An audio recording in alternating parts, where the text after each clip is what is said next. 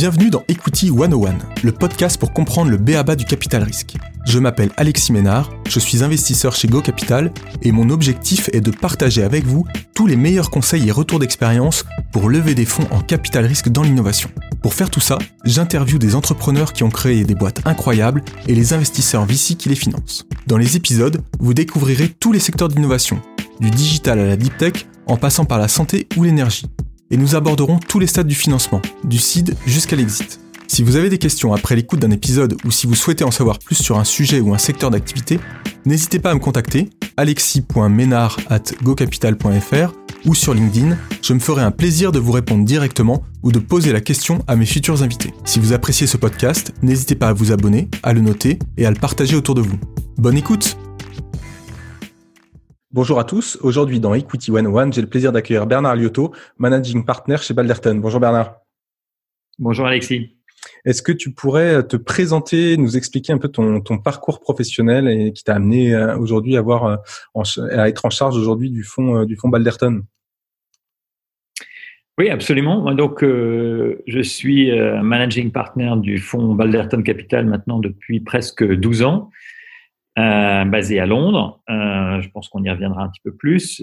Euh, et avant ça, donc, j'étais le fondateur et CEO de Business Objects, donc société connue maintenant dans le domaine du software. Et on était donc les pionniers dans ce monde de la business intelligence qu'on a créé donc en 1990 et euh, donc, j'y ai passé 18 ans dans cette entreprise à la construire, à la développer, euh, et euh, jusqu'à donc fin 2008 où la société a été rachetée par, par SAP. Est-ce que tu peux nous donner deux trois, deux, trois chiffres clés? Parce que la boîte a été créée à Paris, hein, c'est ça? Début des années 90. Et tu l'as emmené oui, jusqu'à... Bah, tout à fait. Donc, j'ai démarré avec Denis Père à l'époque, la société à Paris en 1990.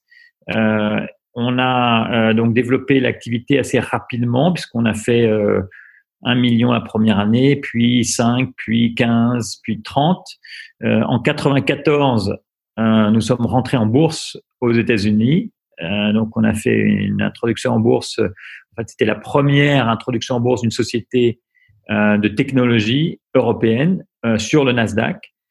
donc ça, c'était en septembre 94. À l'époque, on faisait à peu près 30 millions euh, de dollars de chiffre d'affaires. Et puis après, euh, donc on est devenu donc société cotée et on s'est développé extrêmement rapidement entre euh, donc ces années, les débuts des années 90 et puis les années 2000. On continue à faire énormément de croissance. Au début, 100%. On a eu une période de un peu de crise en 96, mais on a continué. Et après, euh, on s'est développé euh, pour devenir à la fin une société qui faisait euh, un milliard et demi de chiffre d'affaires, 7000 personnes, 45 000 clients de par le monde. On a une activité qui était très très globale puisqu'on faisait du business en plus d'une centaine de pays. Et on était devenu le numéro un mondial dans ce dans ce domaine donc de de la business intelligence. Et euh, donc ça a été une aventure absolument euh, passionnante euh, pendant ces pendant ces 18 ans. Euh, une partie de cette euh, aventure, je l'ai vécue euh, aux États-Unis puisque même si on a démarré en France, à partir du moment où on était rentré en bourse aux États-Unis, ça avait du sens pour moi de d'y passer du temps. Enfin, j'avais démarré déjà les opérations américaines, où j'avais passé un an en 92, 93 pour démarrer les opérations américaines. Je suis revenu en France, puis après je suis reparti. Euh, et euh, pour diriger la société à partir de la Californie jusqu'à jusqu'à la fin. Donc une grosse partie de cette aventure a été faite à partir de la Silicon Valley. Et c'est bon, c'est une histoire assez incroyable. Et c'est est-ce que est-ce que c'est la première euh, success story d'une boîte tech française, euh, je dirais, euh, qui bah voilà, qui a été emmenée jusqu'à l'IPO, etc. C'était c'est on, on, peut on peut dire ça comme ça, on peut oui, oui, non, tout à fait. En fait, euh, on a été, euh, on a été très précurseur. Aucune société euh, française de technologie, ni européenne d'ailleurs, on avait, on avait fait une IPO de telle sorte en quatre, donc quand on l'a fait en 94. Donc, on a été les premiers à le faire. On a fait, on a fait beaucoup de choses en premier en fait, mais simplement en essayant d'adapter un peu le modèle de croissance de la Silicon Valley à une boîte européenne. Et donc, on a eu de la chance, disons, d'y arriver à le faire très très rapidement, puisque entre la création d'entreprise, son introduction en bourse, il s'est passé que quatre ans. on a levé finalement donc ça, c'est aujourd'hui c'est imbattable parce que, que les, entreprises mènent en moyenne euh, entre 8 et 10 ans hein, entre euh, pour rentrer en bourse. Euh, donc à l'époque déjà on a été on était très rapide et, et ce avec très peu de capital hein, puisqu'on avait levé 5 millions de venture capital en trois tours avec des Européens et des Américains et avant de rentrer en bourse en 94. Donc ça a été une, une, grande première. Et puis effectivement après, on est aussi une première pour une société française de software de devenir un leader mondial et euh, de pas se faire racheter euh, très vite. On a continué euh, jusqu'à la fin. Donc euh, bon, et finalement on a fini par fusionner avec SAP, mais pour une après 18 ans de travail et après euh, avoir créé à peu près 7 milliards de valorisation boursière. Donc, ce qui était une, très très belle performance. Oui, une histoire assez incroyable. Et, donc, du coup, après la, après la fusion euh, Business Object avec euh, SAP, est-ce en, en 2008, du coup, est-ce que tu peux nous expliquer comment tu comment as fait le basculement dans le métier du, du venture capital? Ça a été quoi le déclencheur? C'est quoi? C'est une rencontre? C'est une envie? Alors ça passe euh, effectivement un peu par une rencontre. Euh, j'ai rencontré les partenaires de Benchmark euh, Capital, donc c'était de capitaliste très connu en Californie. Je les rencontre en fait en, 4, en 2004, alors que je dirigeais Business Object, et en fait, il, il s'intéressait à une société européenne qui s'appelle MySQL, donc une boîte de base de données, et ils voulaient, ils étaient en compétition contre Kleiner à l'époque pour essayer de remporter l'affaire. Et il me demande si je peux euh, les assister euh, pour essayer de, de, de, gagner le deal en étant, euh, en, en, devenant un, un, board member engagé, disons, à leur côté pour aider MySQL. ce que je fais, donc on va gagner le deal avec avec Benchmark et donc les quatre années après, je vais apprendre un petit peu ce métier que je connaissais, mais plutôt en tant que euh, entrepreneur. Là, je le découvre en tant que bah, board member et comment on peut euh, assister une entreprise euh, et de, ce côté-là de l'équation. Et donc là, je rencontre et j'apprends ce métier. Je rencontre les partenaires de Benchmark. J'ai passé quatre ans avec eux. Et puis donc en 2008, quand la société Business Objects fait racheter, effectivement là, je réfléchis un peu à ce que j'ai envie de faire. Et c'est vrai que j'avais très envie de faire quelque chose de très différent et le venture était une bonne opportunité et, euh, donc j'ai décidé donc de, de, rentrer dans ce domaine-là et de joindre euh, Balderton et Balderton qui était euh, en fait l'émanation européenne de Benchmark puisque c'était au départ Benchmark Europe et voilà ben, donc je rentre à ce moment-là. Ok, non, très clair. Et aujourd'hui, ton rôle chez Balderton, c'est quoi? Ça veut dire quoi, managing partner? Bah, managing partner, ça veut dire que je, bah, en gros, je, je, dirige le fonds. Hein, c'est assez simple. Donc, euh, euh, c'est moi qui euh, coordonne le travail, je dirais, des, euh, des, des de l'ensemble des partenaires, euh, qui m'assure que la, la, stratégie de la, la, firme est cohérente, qu'on va tous dans la même direction, etc. Donc, c'est le management du fonds. Après, euh, la manière dont nous on fonctionne, c'est que on est quand même un partenaire égalitaire, c'est-à-dire que euh, euh, et ça c'est une notion qui est très très importante pour nous, c'est-à-dire que l'ensemble des partenaires en fait travaillent, on travaille tous ensemble autour des, investissements. on a les mêmes droits économiques, on a les mêmes droits de vote, etc. sur les sur les deals. Donc bien que je, y ait une personne qui est moi en l'occurrence en ce moment, qui, euh, qui dirige la stratégie sur les investissements. On travaille tous euh, de manière euh, euh, parallèle et, euh, et en collaboration. Ok, non mais c'est très, c'est très clair. Euh, aujourd'hui, Balderton, c'est, enfin nous, moi ce que je vois, c'est d'abord un portefeuille remarquable. Hein. On peut parler notamment de, j'ai eu la chance d'interviewer Thibaut Chassagne de Virtuo et puis Jonathan Angeloff de d'Aircall, mais il y en a plein d'autres parce qu'on peut citer bon, les plus connus, hein, Revolut, Vestir Collective, Citymapper et puis euh, Talent, hein, qui était, je crois, un, des, un des premiers deals que tu as fait en, en 2009. si j'ai si j'ai bien bien tout noté. Et, et oui, oui Talent c'est mon premier investissement et c'est une très belle société française effectivement. Qui a été aussi cotée très rapidement, non? Qui a été cotée au Nasdaq en 2016, qui a fait une très très belle introduction en bourse au Nasdaq. Et donc, donc tout ça, des, des, super boîtes. Et puis, si mes chiffres sont bons, aujourd'hui, Balderton, c'est euh, 3 milliards euh, euh, de dollars sous gestion, avec un dernier fonds de 400 millions qui a été euh, levé en 2019. Et vous êtes l'investisseur européen qui a réalisé le plus de série A en Europe depuis 5 ans, c'est ça? Exactement. Ouais, on a été les, les plus actifs. on, est, on a décidé euh, il y a à peu près 7-8 euh, ans de ça qu'on on souhaitait avoir une focalisation très forte sur, euh, sur la Serie A. Alors pourquoi? Donc nos, Alors pourquoi? Parce que on pense que c'est le moment le plus intéressant dans, une, dans, la, dans le développement d'une entreprise.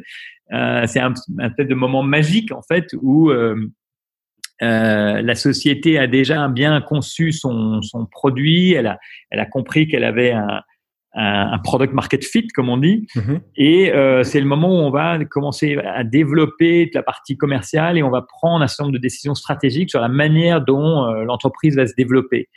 Et, et donc, euh, euh, c'est un moment qui est extrêmement intéressant dans le sens où on peut être un vrai partenaire du fondateur et enfin, de l'équipe dirigeante sur ces décisions qui vont vraiment euh, donner la forme à l'entreprise dans les années qui viennent.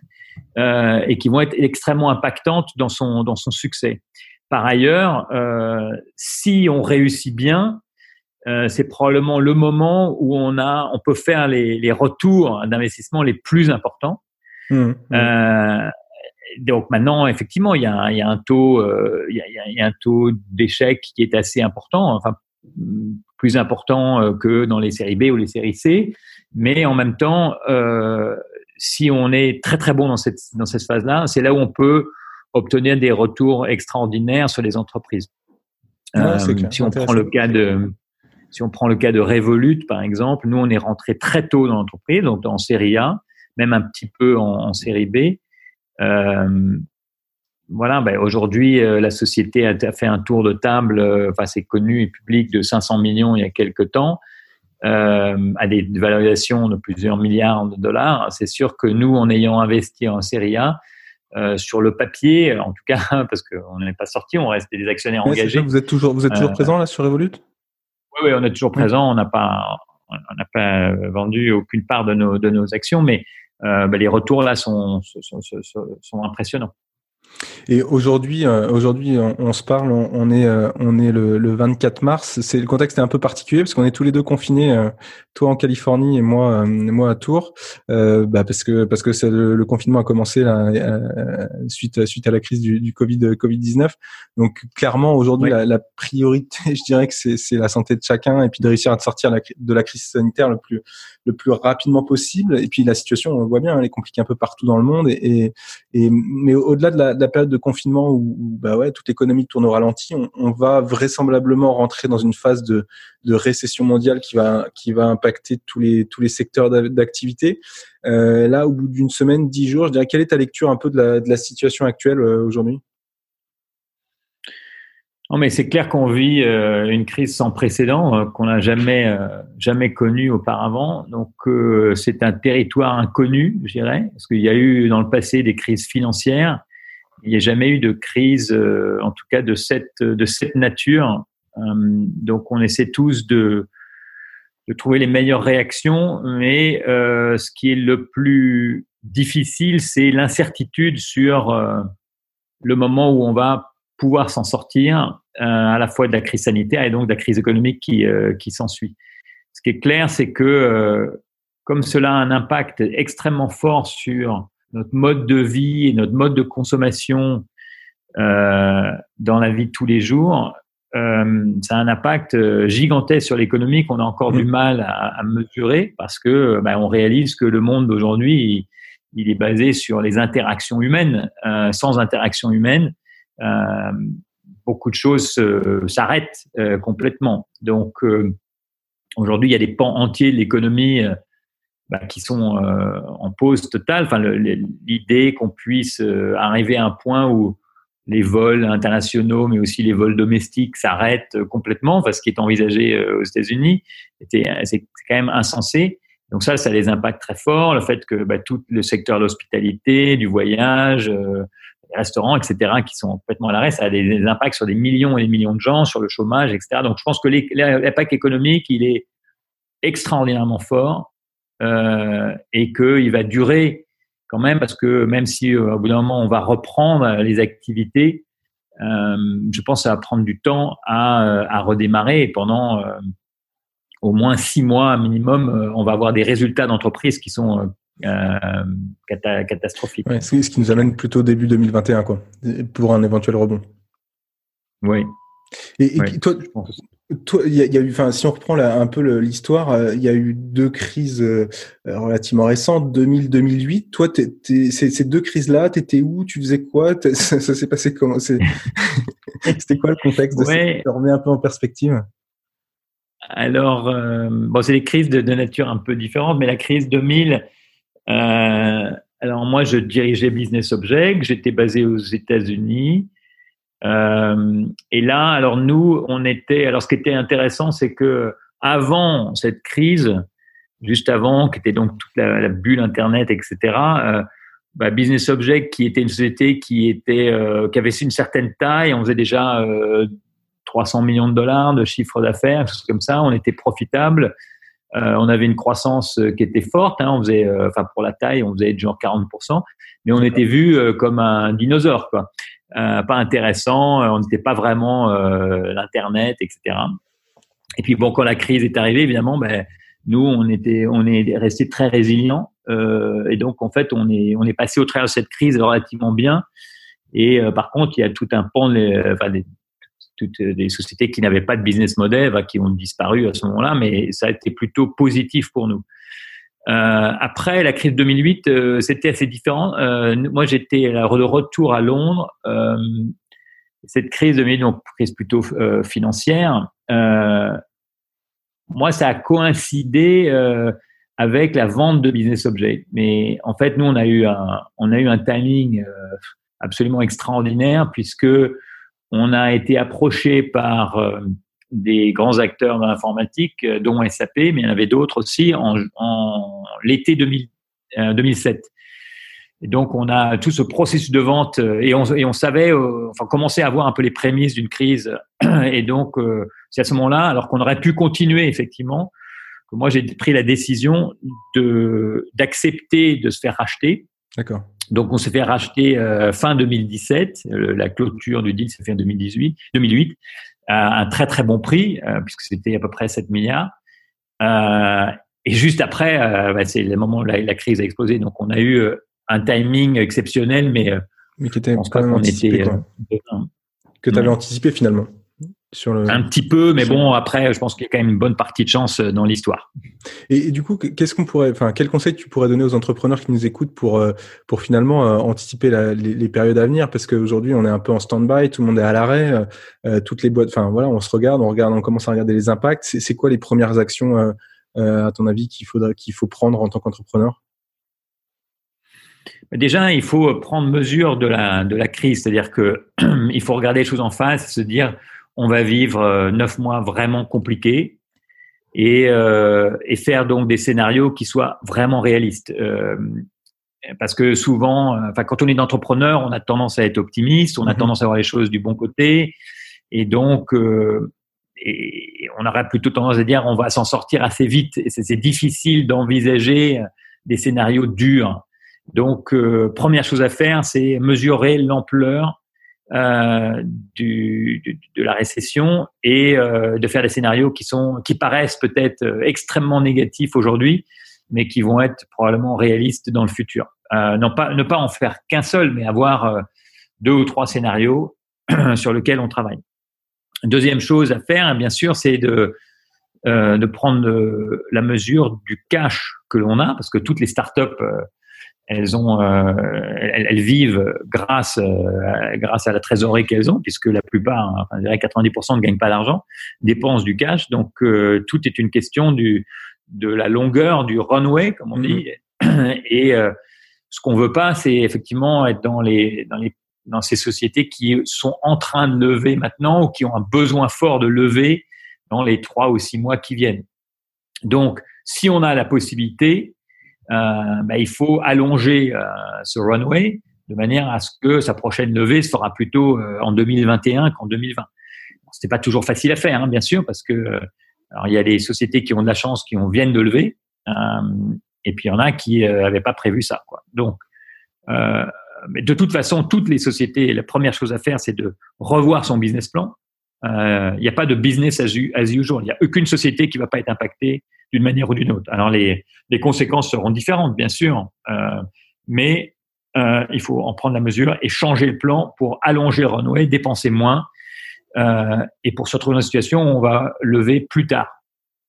Et, puis après, pour celles qui ont besoin de trésorerie maintenant, bah, il faut euh, bien sûr là être créatif, euh, travailler avec ces, ces investisseurs existants pour que être soutenu dans cette période de tempête qui va durer donc jusqu'à la fin de l'année.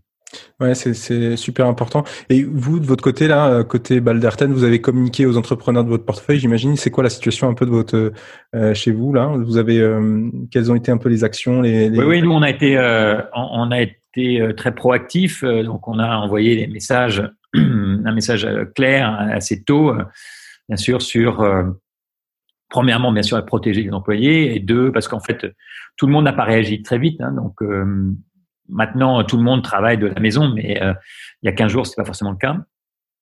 et puis, euh, euh, et puis après, il y a effectivement protéger le business et, comment le faire. Donc, ce que je vous disais là un petit peu maintenant, ben, ces notions de protéger le cash, réduire la voilure, étendre le runway, c'est des choses sur lesquelles on a communiqué déjà depuis à peu près 15 jours, 3 semaines. Euh, et puis, euh, ce qu'on ce a dit clairement aux sociétés du portefeuille, c'est qu'on allait travailler euh, avec eux. Donc, euh, l'idée c'est pas simplement d'envoyer un message, mais c'est d'être très présent et de regarder les situations les unes les unes après les autres et de revoir avec eux en partenariat leur business plan. Donc, on l'a fait. On, on, a la chance d'avoir, comme vous l'avez dit tout à l'heure, un, un, un, très beau portefeuille, mais aussi nous, ça fait quand même maintenant deux ans qu'on dit à nos entreprises euh, lever de l'argent maintenant qu'il y en a et que vous n'en avez pas besoin.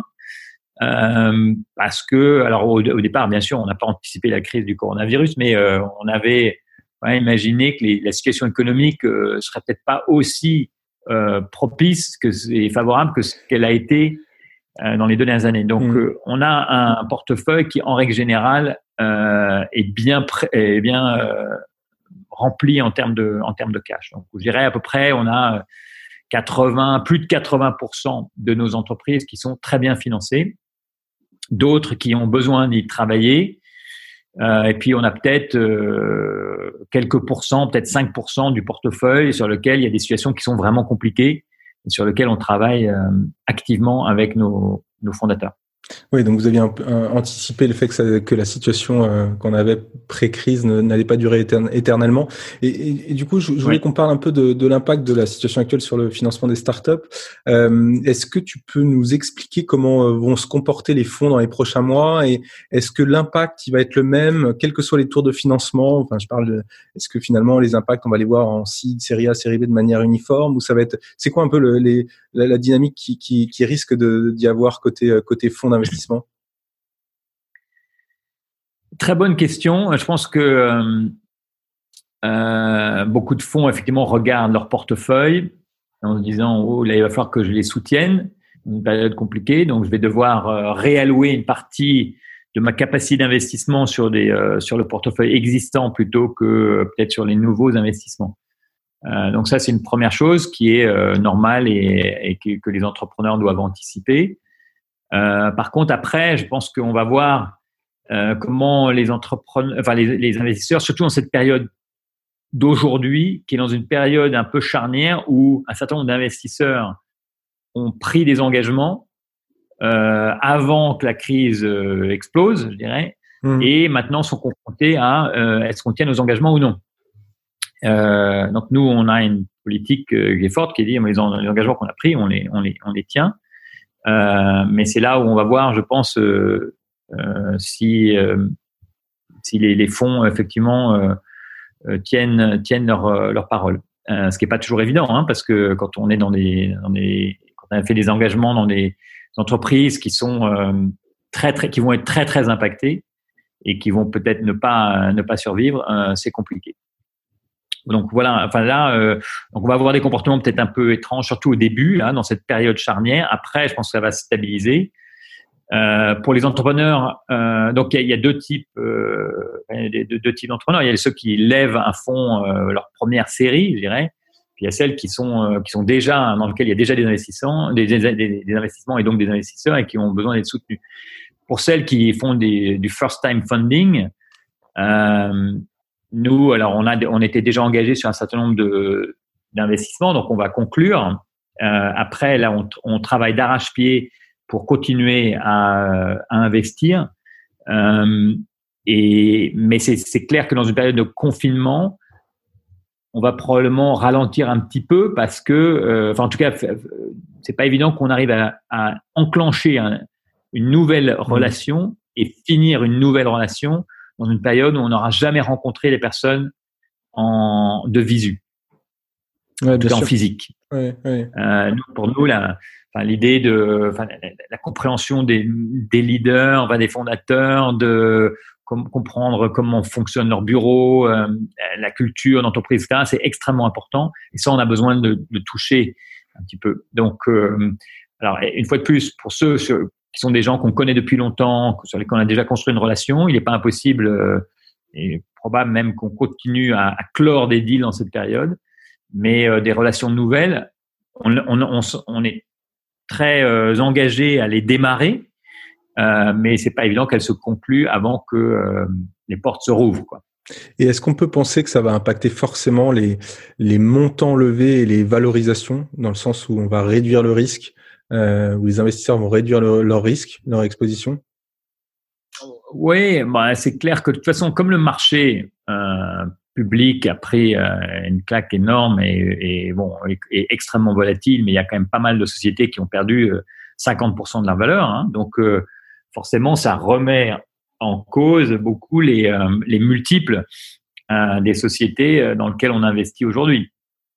Donc, je pense qu'il va y avoir un reset des valorisations qui étaient montées très très haut hein, récemment. Euh, donc ça, ça va reprendre un tas de, multiples. Je pense que les valorisations vont être impactées et souvent, d'ailleurs, quand les valorisations sont impactées, euh, la taille des deals aussi est un peu impactée parce que tout, les, les entrepreneurs veulent pas forcément subir hein, autant de dilution. Euh, mais cela étant, quand on regarde l'histoire, bon ben il y a toujours ce, genre de phénomène euh, se passe et ensuite euh, la, vie reprend son cours. Simplement, euh, ouais, on fera peut-être moins de deals de série A à, à 15 ou 20 millions. On les fera peut-être plutôt entre 5 et 10 millions comme on faisait il y a 5 ans, comme on faisait il y a 10 ans, etc. Et, quel serait le meilleur conseil du coup que tu donnerais à un entrepreneur là qui veut lever des fonds dans le contexte actuel? Pareil, c'est d'abord attendre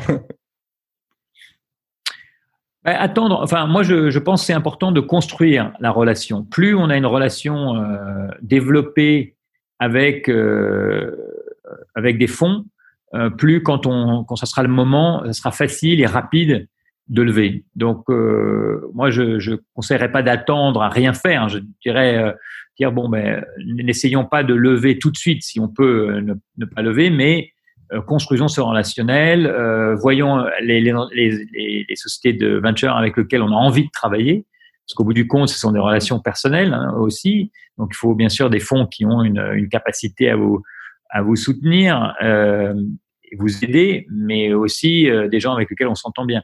Donc, euh, profitons de cette période pour commencer à se, à se connaître, à se rencontrer, euh, et puis, euh, et puis mettons, euh, un peu les choses au clair sur le calendrier, donc euh, avec un calendrier de, levée qui sera plutôt cet été ou cet automne. Ok, très, très, très intéressant. Si, si on regarde maintenant l'écosystème européen, parce que depuis dix ans, euh, l'écosystème du financement des startups s'est développé de manière assez impressionnante. Hein. Les sommes euh, ont été multipliées par 15 en, en, Europe depuis dix ans, les sommes investies dans les startups. Donc l'écosystème européen dans son ensemble est, est, arrivé à une forme de maturité, que ce soit en termes de, de techno, de, de, ressources financières, ressources humaines, etc.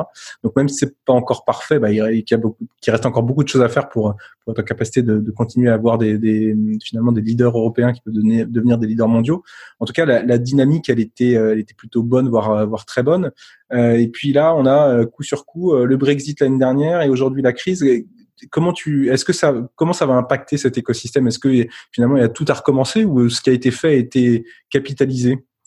Comment tu vois les choses? Non, je, moi je, je suis optimiste. Hein, je, je, pense que ce qui a été fait a, reste une base et une fondation extrêmement euh, positive pour euh, l'écosystème européen et et, donc va durer. Hein, bien sûr, il va peut-être y avoir un taux d'échec euh, un peu plus élevé sur cette période.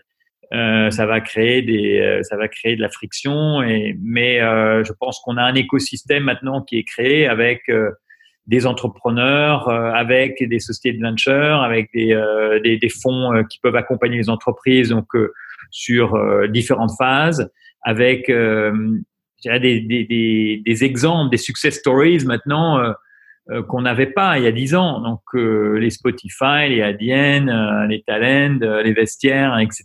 Et maintenant sont des sont des entreprises qui sont qui deviennent oui des, des role models comme on dit et mhm. que les les entrepreneurs ont envie d'émuler.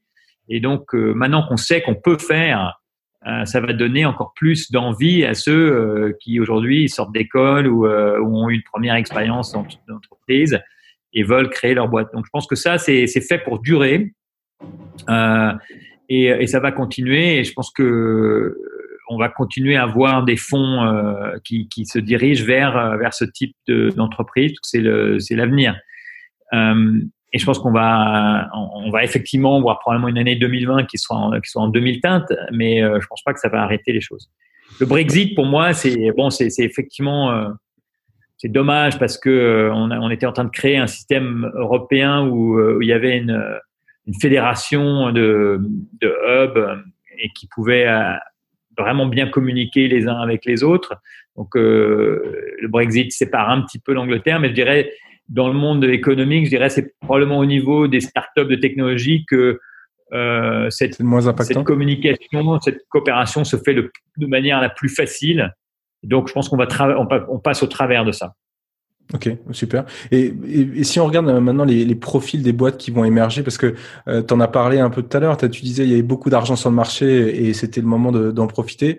Euh, les, les, donc il y avait beaucoup d'argent, il y avait des, des, levées de fonds records. Tu as parlé celle de Revolut de 500 millions il y a quelques euh, quelques semaines, enfin quelques mois. Euh, bah, du coup, il y avait des cash burns qui étaient qui étaient aussi super élevés avec des, des sociétés qui étaient qui étaient très cash intensives. Euh, et puis sans forcément une lecture claire de la profitabilité. Enfin, je pense je, je pense notamment à des, des des, des, boîtes comme Uber ou Deliveroo, des, des, choses comme ça. Euh, mais on voit depuis quelques mois pas mal de fonds qui s'intéressent à des sociétés qui sont plus, on va dire, plus frugales, qui, qui sont capables de combiner la croissance et puis une capacité à être profitable. Est-ce que pour toi, ça va être le critère clé d'évaluation des projets et des équipes désormais, cette capacité à être cash efficiente? Oui, euh, oui, dans le sens où euh, je pense que effectivement, on, va réaliser que euh, les sociétés qui demandent énormément de, de, cash euh, et qui peuvent être sensibles à des, euh, à des mouvements économiques, elles sont, sont, finalement très fragiles. Et je pense qu'il va y avoir, il risque d'y avoir quand même dans les six mois qui viennent des faillites euh, emblématiques qui vont refroidir un peu ce type d'investissement. Donc oui, je pense qu'il va y avoir maintenant un, un, meilleur compromis entre la croissance et euh, l'efficacité du et l'intensité du besoin en capital. Euh, nous, on a toujours été assez euh, focalisé quand même là-dessus. Donc, on a effectivement quelques entreprises qui ont levé énormément d'argent, mais c'est quand même pas tellement notre tasse de thé, je dirais. Donc, on, a plutôt euh, fait des, sociétés qui sont euh, assez efficaces de ce point de vue-là. Et ça va, ça, ça, va être encore encore plus important. cela étant, deux points à rajouter. Un, je pense que la croissance reste quand même le maître mot. Parce que euh, l'industrie du venture a quand même, euh, a quand même, c'est quand même développé sur une base de croissance, enfin d'hyper croissance. Donc ça, on va continuer à le voir. Par contre, euh, je pense qu'on va peut-être revenir plutôt sur des fondamentaux qu'on trouvait il y a une dizaine d'années plutôt que ceux qu'on a trouvés dans les cinq dernières années où, euh, où c'était que la croissance, c'est la croissance à tout prix et euh, l'injection massive de capital. Mmh. ça, je pense qu'on va le voir moins. Est-ce que ça veut dire aussi que... Pardon, excuse-moi, vas-y, je te laisse finir. Non, il y avait un autre point que je voulais mettre en, avant, c'est que de ce point de vue-là, je pense que l'Europe a une carte à jouer importante. Euh, parce que euh, je pense sincèrement, et je pense que c'est l'expérience que l'on a vue, c'est que les sociétés européennes sont plus efficaces euh, que leur, leur contrepartie américaine. Avec des cash burn moins, ça veut dire des cash burn moins élevés. Cash burn moins élevés. Il y a un certain nombre d'éléments de, coûts qui sont qui sont plus faibles en Europe, notamment le, si vous prenez, faut comparer les développeurs en Europe par rapport aux développeurs aux États-Unis, en particulier dans la Silicon Valley, c'est des rapports extrêmement importants. Euh, et donc on est capable, on est capable de se développer euh, aussi rapidement et avec des besoins en capitaux qui sont, euh, qui sont plus faibles. Donc sur tout un tas de pans, si vous regardez, nous on a fait l'étude sur, sur euh, les PNL, donc des, des, comptes d'exploitation de sociétés euh, européennes, on peut, on peut faire à pratiquement deux fois moins. D'ailleurs, si on voit Talen, en fait, par rapport à ses concurrents, ils ont levé en règle générale 50% de moins que leurs contre équivalents. J'avais pas ce ratio x2, c'est impressionnant. Et est-ce que ça signifie aussi que les sociétés B2B, du coup, qui, qui sont par essence moins cash intensives, seront privilégiées ou finalement, euh, c'est pas le sujet? Oui, oui, non, je pense qu'il va y avoir un peu euh, un revirement vers le B2B sur lequel on a, euh, on a d'abord déjà une visibilité plus claire sur les business models, c'est-à-dire qu'on sait, euh, euh, on sait comment ça fonctionne, tandis que le B2C, c'est plus, euh, d'abord, ça demande plus de cash dans certains cas. Et puis surtout, chaque société a un business model qui est un peu différent. Donc c'est moins facile de prévoir en fait comment les choses vont se développer et les besoins en cash à l'avenir. Je pense qu'il va y avoir un peu de réallocation. Et puis aussi, même dans le B2B, je dirais que euh, avant, on, pouvait rentrer en bourse euh, ayant levé peut-être 50, 75 millions. Après, c'est après les beaucoup de sociétés qui sont pas rentrées en bourse et qui ont levé quand même 200, 300, 400, 500 millions. Quoi. Donc, euh, mmh, mmh. je pense qu'on va se remettre sur des, euh, sur des manières de progresser et des manières de croître qui vont être assez différentes. Donc le, contexte actuel, il est, il est, un peu compliqué. On, on, on, a pas mal parlé, mais je voulais finir sur un aspect positif parce que on le voit à chaque fois dans, dans, dans chacune des crises euh, passées. Il y, a, il y a eu des opportunités, il y a des opportunités à saisir et des super boîtes à construire. Euh, faut pas oublier que Airbnb, Yammer, Uber, Slack, etc. ont tout été créés euh, post-crise 2008. Euh, déjà, quel est, est-ce que comment t'expliques qu'il y, qu ait des opportunités comme ça qui se créent et quels conseils tu donnerais aux entrepreneurs qui souhaitent monter des boîtes demain? Je crois qu'effectivement, euh, à chaque fois qu'il y a un, événement de ce type-là, une session de ce type-là où euh, tout est remis en question, euh, je pense que ça donne des idées aux entrepreneurs pour se dire on a une situation très compliquée, il y a beaucoup de choses qui marchent pas bien et il faut repenser la manière dont on fait les choses. Et donc, je pense que ça va être, et ça, a été le cas dans le passé, et ça va être encore la même chose cette fois, c'est que ça va donner euh, un élan de créativité, euh, à mon avis, et je l'espère, extraordinaire.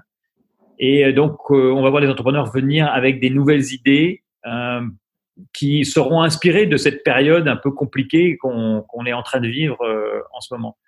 donc, moi, je pense qu'il va y avoir des opportunités très intéressantes dans des entrepreneurs qui vont avoir qui vont inventer des, euh, des nouveaux business models, des nouvelles manières de travailler, des nouvelles manières de, vivre et de communiquer. Et je pense que ça va être, euh, ça va être absolument passionnant. Donc euh, nous, on, moi, enfin moi, je suis extrêmement positif. On, on, on, vit une période compliquée. ça va forcément avoir des répercussions négatives sur un certain nombre d'entreprises, mais je suis convaincu que les entrepreneurs vont une fois de plus rebondir et venir avec des idées passionnantes. Ouais, j'en suis convaincu également. Donc, euh, restons positifs. Tu as totalement raison. Euh, pour finir, dernière question. Euh, finalement, là, après ces 12 ans passés dans le dans le monde du capital risque, si tu dois en retenir deux trois deux trois choses, deux trois learnings, c'est c'est quoi? Qu'est-ce qu'est-ce que tu retiens de, ces, de, de cette période?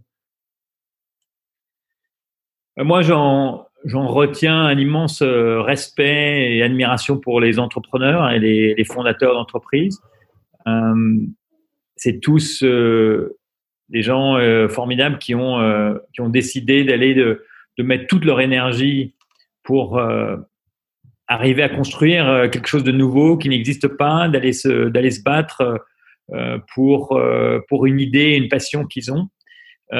c'est toujours difficile. on passe par des hauts et par des bas. moi, je l'ai vécu personnellement en tant qu'entrepreneur, mais là maintenant, je le vois avec les, dizaines et dizaines d'entrepreneurs qu'on soutient. Et, et je pense qu'il faut, en tant qu'investisseur, qu'on euh, qu'on garde euh, à nous cette compréhension euh, et cette empathie qu'on doit avoir pour le métier d'entrepreneur, qui est un métier passionnant, mais qui est un métier difficile. Et, et, nous, en tant qu'investisseurs, on, on, doit être là pour pour les aider, pour les soutenir. Ça ne veut pas dire forcément euh, ne pas mettre en face des, des, entrepreneurs, des sociétés, des, des, sujets compliqués. Au contraire, il faut aborder ce sujet compliqué mais euh, il faut le faire avec euh, beaucoup de compréhension pour euh, l'incroyable itinéraire et, la complexité de cet itinéraire qui, qui vivent tous les jours. Écoute Bernard, j'ai été vraiment ravi d'échanger avec toi. Merci beaucoup d'être passé dans, dans Equity 101. Merci Alexis. C'est fini pour aujourd'hui. N'hésitez pas à me partager toutes vos questions et les sujets que vous souhaitez aborder dans les prochains épisodes. Pour me contacter, c'est super simple. Soit par mail, alexis.ménard.gocapital.fr ou via LinkedIn. Vous pouvez également retrouver mes coordonnées dans le résumé de l'épisode. Si vous avez apprécié cet épisode et voulez me soutenir, le plus efficace est de s'abonner et de me mettre plein d'étoiles dans votre appli de podcast favorite. Merci et à très vite